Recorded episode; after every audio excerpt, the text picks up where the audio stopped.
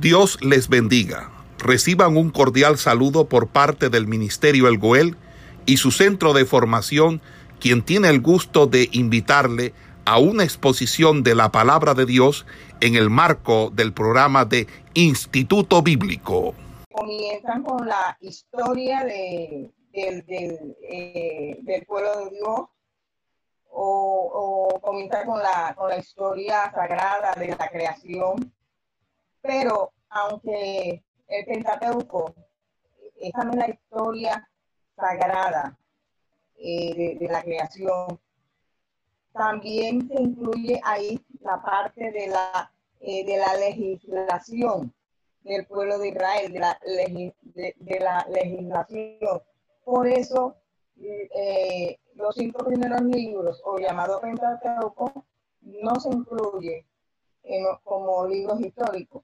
Los libros históricos comienzan desde Josué hasta Esther y ellos este, narran la conquista de Canaán, narran también el establecimiento de Israel en ese país o en ese territorio, eh, narra también el florecimiento del pueblo de Israel en ese territorio de Canaán, también obviamente su decadencia y su caída. Relata también el, cautiverio eh, babilónico.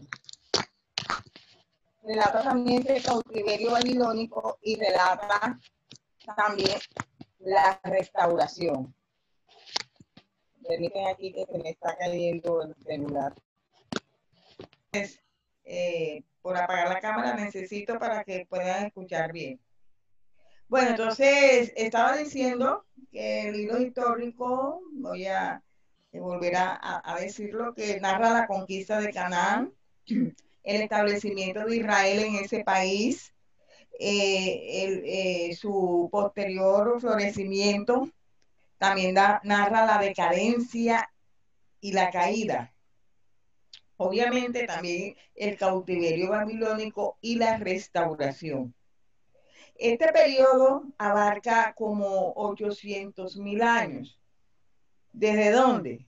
Desde la invasión efectuada por Josué en el siglo XV o siglo, o, siglo XIII antes de Cristo hasta Nehemías a mediados del siglo V eh, antes de Cristo.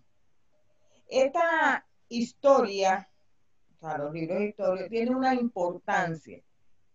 Y aquí resalta una pregunta, ¿por qué estudiamos los libros históricos del Antiguo Testamento? ¿Por qué? Bueno, nosotros estudiamos los libros históricos en primer lugar porque buena parte del resto de la, de la Biblia si no digo que toda, quedaría incomprensible, como lo decía al principio, si no tuviéramos el relato de la historia del pueblo de Israel. Esta historia estaría incompleta, ¿verdad? Eh, y, los libros históricos vienen a completar el relato eh, eh, del, de la Biblia, el, relato del Pentateuco. Ellos vienen a completar el relato del, Pentateuco y eh, también hacen comprensible unos salmos, hacen comprensible los salmos y también hacen comprensible este, los libros proféticos, porque cada profeta eh, tuvo su lugar en esa historia. Y lo encontramos en los libros históricos tanto los profetas mayores como los profetas menores eh, estuvieron en la historia del pueblo de Israel. Entonces, si solamente tuviéramos las profecías, los, libros proféticos a los profetas, eh, no podríamos ubicarlo en qué momento de la historia estuvieron. Eso hace los libros históricos, nos ubican a cada personaje de la Biblia, a cada personaje de los profetas, en ese tiempo de la historia. Amén. Entonces, eh, también, también hace comprensible, comprensibles unas, o, ilumina más bien unas verdades en el Nuevo Testamento. Por ejemplo, Jesús de Nazaret este, se comparó a sí mismo con el profeta Elías y Eliseo, los cuales ellos estaban, ministraban a paganos. Y entonces, eh, así señala, eh, con profeta es rechazado en su propio país. Eso lo dice eh, Lucas capítulo 4, versículo del 24 al 27. Entonces, la historia sagrada enseña además grandes lecciones, aparte de que nos, nos enseña, nos muestra la historia del pueblo de Israel, está inserto eh, esas lecciones morales y espirituales que, eh, que nos enseñan a nuestras vidas. Amén. Esa, esas lecciones morales y espirituales están en todo el recorrido de la historia del pueblo de Israel. La carta de los hebreos también menciona en su capítulo 11 algunos héroes del Antiguo Testamento, y como ejemplo que estaban inspirando, lo que, que inspiran a la fe. Y así, a través de todos los siglos de la iglesia cristiana, los creyentes, todos nosotros hemos extraído lecciones espirituales incalculables por medio del estudio de, la historia eh, del pueblo de Israel o de los libros históricos o de la historia sagrada. También tiene una gran importancia los libros históricos porque Dios se revela a través del trato de su pueblo. Y es que es un pueblo escogido. Y nos da la idea de que Dios no es una algo imaginario o una idea abstracta, sino un ser personal que obra a favor de los hombres, que, que eh, están confiando en Él y, eso no los eh, revela o lo vemos cuando estamos leyendo los libros históricos. Él, eh, la Biblia es el único libro religioso que toma en serio la, la historia.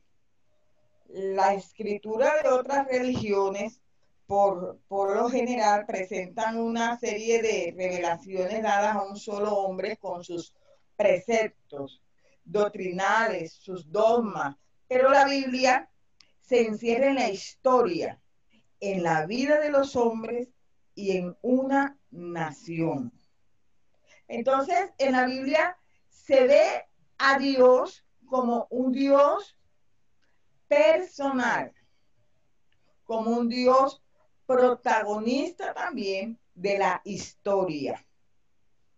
Amén. Solo Él, o sea, solo Dios le da ese significado a los acontecimientos en la historia. Y, entonces, eh, eh, y pues revela unos hechos trascendentales. En todo el Antiguo Testamento relata unos hechos trascendentales realizados por Dios.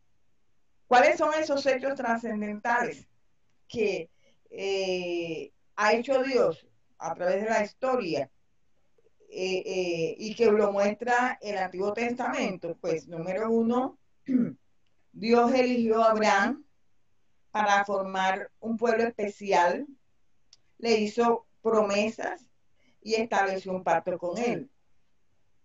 Número dos, libró con un poder sobrenatural a los hebreos de la esclavitud egipcia.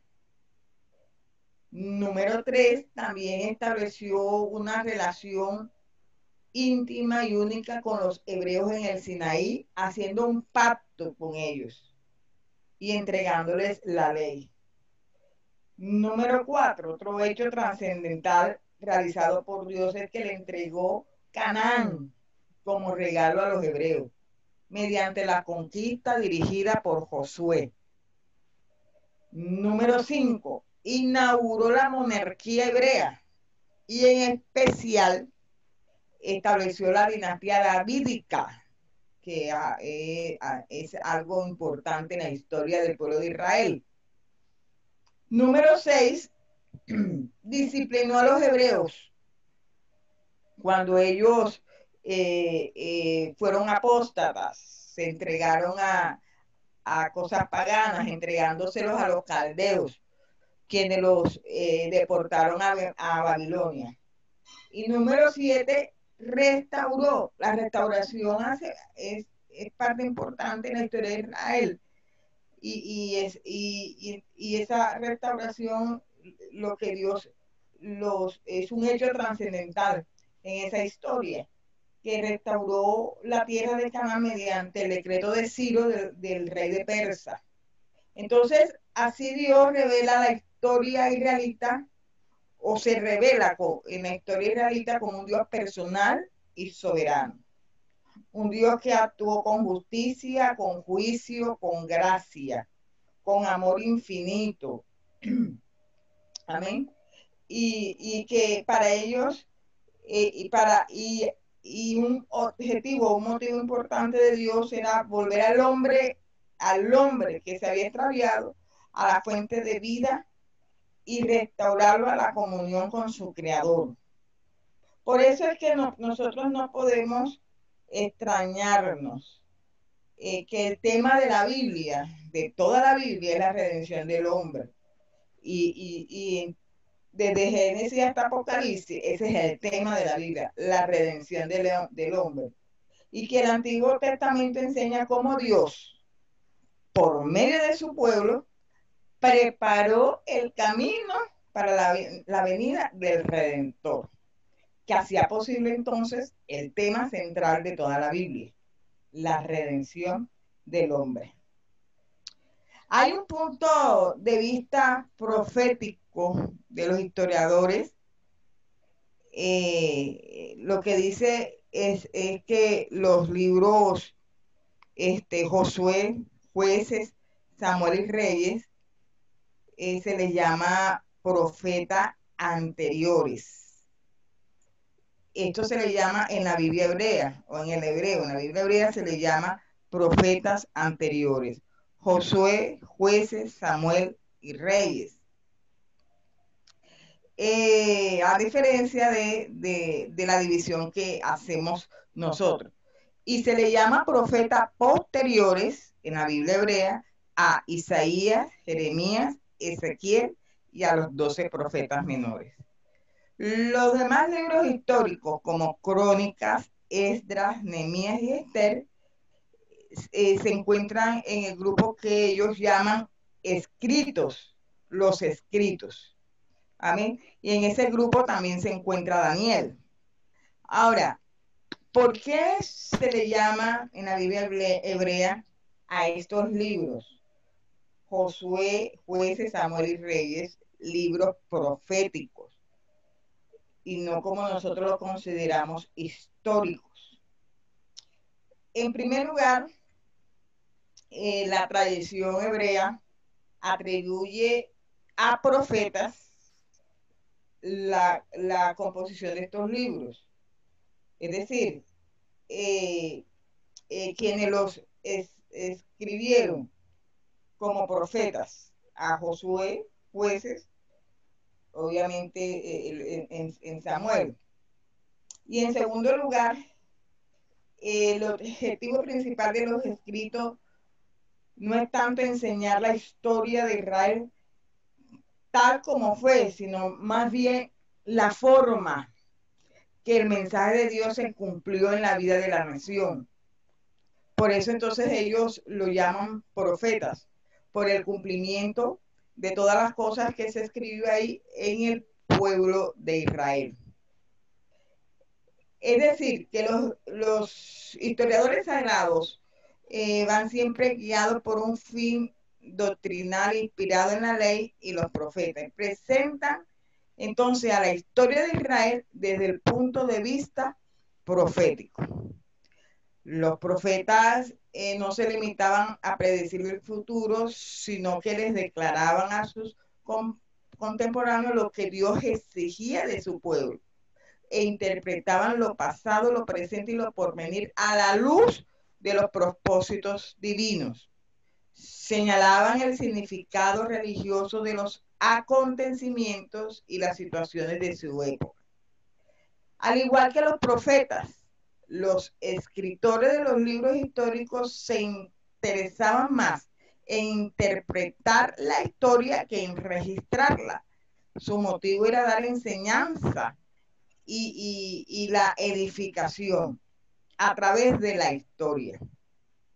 Entonces, eh, los historiadores cerrados no intentaban narrar todos los hechos de Israel o de las potencias o de las naciones que estaban alrededor.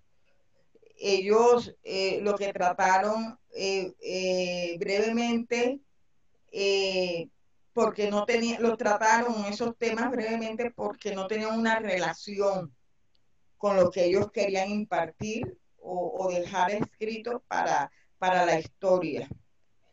Ellos seleccionaron, escogieron y seleccionaron y orientaron todos los acontecimientos históricos hacia un fin religioso, dándoles una significación muy profunda y sublime la actuación de Dios en la historia, porque era, ese era su fin, el, el, el, eh, el, de lo, el de la historia del pueblo de Israel, es mirar la actuación de Dios en la historia del pueblo de Israel no, eh, este, el propósito era de glorificar a Dios, ¿verdad? Entonces, eh, por esto ellos se limitaron a describir en forma amplia y detallada solo los acontecimientos y las personas que tenían señalada importancia moral y religiosa. Hay un ejemplo ahí en la historia eh, de, de, Israel y en los libros de los reyes. Se trata de dos personajes. Onri y Acab. Onri fue un rey muy célebre en el siglo eh, en el siglo 9 antes de Cristo. Él fue un poderoso general que extendió el territorio de Israel. Él fue un constructor de la ciudad capital de Samaria. Eh, los asirios los, lo admiraban mucho, admiraban su capacidad militar que durante este 150 años después de su reinado llamaron a Israel la tierra de la casa de Onri. Fue un hombre muy importante en su tiempo, en, la historia de Israel. Sin embargo, fíjese bien, amados hermanos, el historiador inspirado dedica solamente, eh, dedica, eh, solamente ocho versículos a Onri, ocho versículos mientras Acab, su hijo, le dedica seis capítulos, seis capítulos. Un rey eh, que no tuvo importancia histórica. ¿Por qué? Porque había unas lesiones morales en la vida de Acab y en su lucha con el profeta Elías. Y tiene más significado para el escritor que todos los brillantes logros militares de Onre. Entonces, eh, eh, en eso eh, se basa en que los escritores inspirados detallaron más aquellas cosas que tenían relación más espiritual, para una enseñanza espiritual, que, que más que otra cosa. Entonces, ahí en la historia hay un concepto, el concepto del pacto entre Jehová e Israel forma eh, la base del mensaje profético, porque Israel está, fue ligado a Dios mediante el pacto del Sinaí como su pueblo. Israel le debía lealtad. Por eso es la razón eh, de la elección hecha por Dios de su gobierno, un, gobierno teocrático donde los israelitas debían obedecerle con total eh, sumisión. Dios le había dado la tierra de Canaán Gloria a Dios, ya son las 3 de la tarde. Dios le había dado la tierra de Canaán, pero no como un, regalo incondicional. Había una condición. La condición, y es ahí donde nosotros eh, vamos a Deuteronomio 28 y enseña eh, la condición de la obediencia y la desobediencia. Amén. Bueno, amados hermanos, vamos a dar aquí la, introducción para continuar ya el otro sábado a las 2 de la tarde en punto. Voy a comenzar a las 2 en punto. Eh, esta materia es extensa. Eh, Esperamos que este estudio haya sido de bendición para su vida y ministerio. A Dios sea la gloria. Este es el Ministerio El Goel, vidas transformadas para cumplir el propósito de Dios.